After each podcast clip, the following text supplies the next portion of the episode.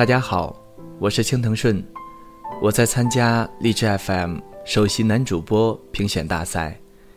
以下是我的参赛作品《卢思浩》，愿有人陪你颠沛流离。有一天晚上，我收到朋友的邮件，他问我怎样可以最快的摆脱寂寞。我想了想，不知道应该怎么回答他，因为我。从来没有摆脱过这个问题，我只能去习惯它，就像习惯身体的一部分。其实漂泊异地的人都挺不容易的，他跟我刚来的时候一样，朋友少，人生地不熟，每天学校、家、家、学校两点一线。可是我又觉得这样回答他。没有什么用，所以我说，我们已经走得太远，以至于我们会忘记出发的原因。有的时候，我觉得生活糟糕的难以继续，却又不得不佩服人们的忍耐力。无论今天多么痛苦难熬，明天都会如约而至。所谓的信念就是，无论今天。我多么彷徨迷茫，最终，我都要过上我想要的生活。前几天，这里下了很大的雨，一边宅在家里，一边烦恼着各式各样的作业。但是最开心的时候，还是对着许久不见的朋友吐槽聊天。即使是很久没见，也不会感到一点生疏。只有这个时候，才觉得距离也不是那么重要了。如果有人愿意在你一个人的时候听你分享你的快乐或者不幸的遭遇，那么即便现在是一个人，即便我们隔着万里，我也能感觉到我们像是在面对面的促膝谈心。如果有人在你最难过，最美好、最容易被辜负的时光里，陪你走过那么一段，陪伴在你的身旁。那么，无论将来那个人变成了什么样子，他还是不是你最好的朋友，你都没有办法把这个人割舍下。即便最后分开，甚至陌生，也会对他心存感激。因为太多时候，交谈。是一种莫大的温暖和美好。你知道，梦想这种东西，太过于冷暖自知。太多时候会觉得自己只是在钢索上孤单的前行着，所以才更加明白一句鼓励是多么重要，才更加明白那些愿意陪着你一起做梦的人，是多么的难能可贵。仔细看看身边的人，有的放弃希望，也被希望放弃；有的却异常坚定地向着梦想走着。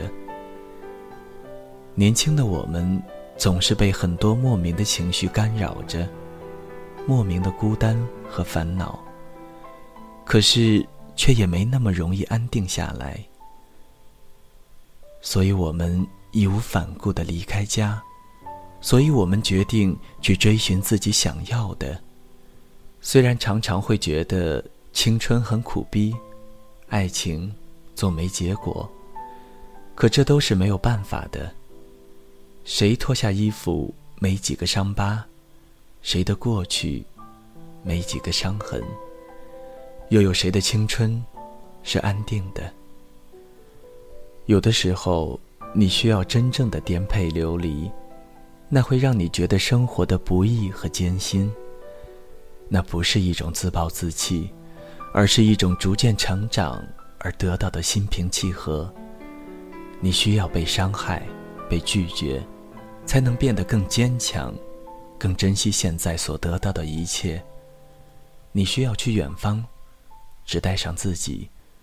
更多时候，旅行的意义不在于你拍了几张照片。买了多少纪念品，而在于你经历多少疯狂的瞬间？是不是看到了不一样的自己，和那个你能够分享你喜悦和难过的人？所以，伤害也不见得是天大的坏事。重点在于，你是不是能够在跌倒之后重新站起来？你是一个怎么样的人，不在于你跌倒了多少次，而在于你站起来重新来过多少次。生活没有那么多原因，也许几年后你回过头来看，才发现自己的改变来源于看似不经意的小事。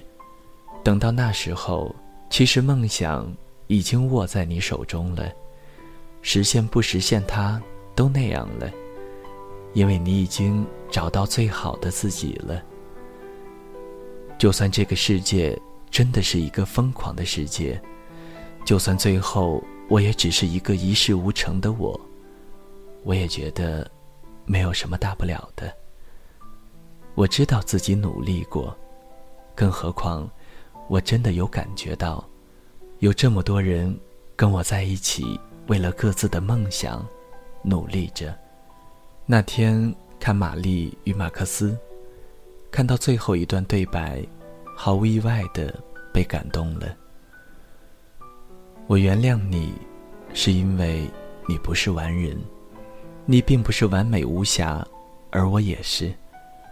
人无完人，即便是那些在门外乱扔杂物的人。我年轻时想变成任何一个人，除了自己。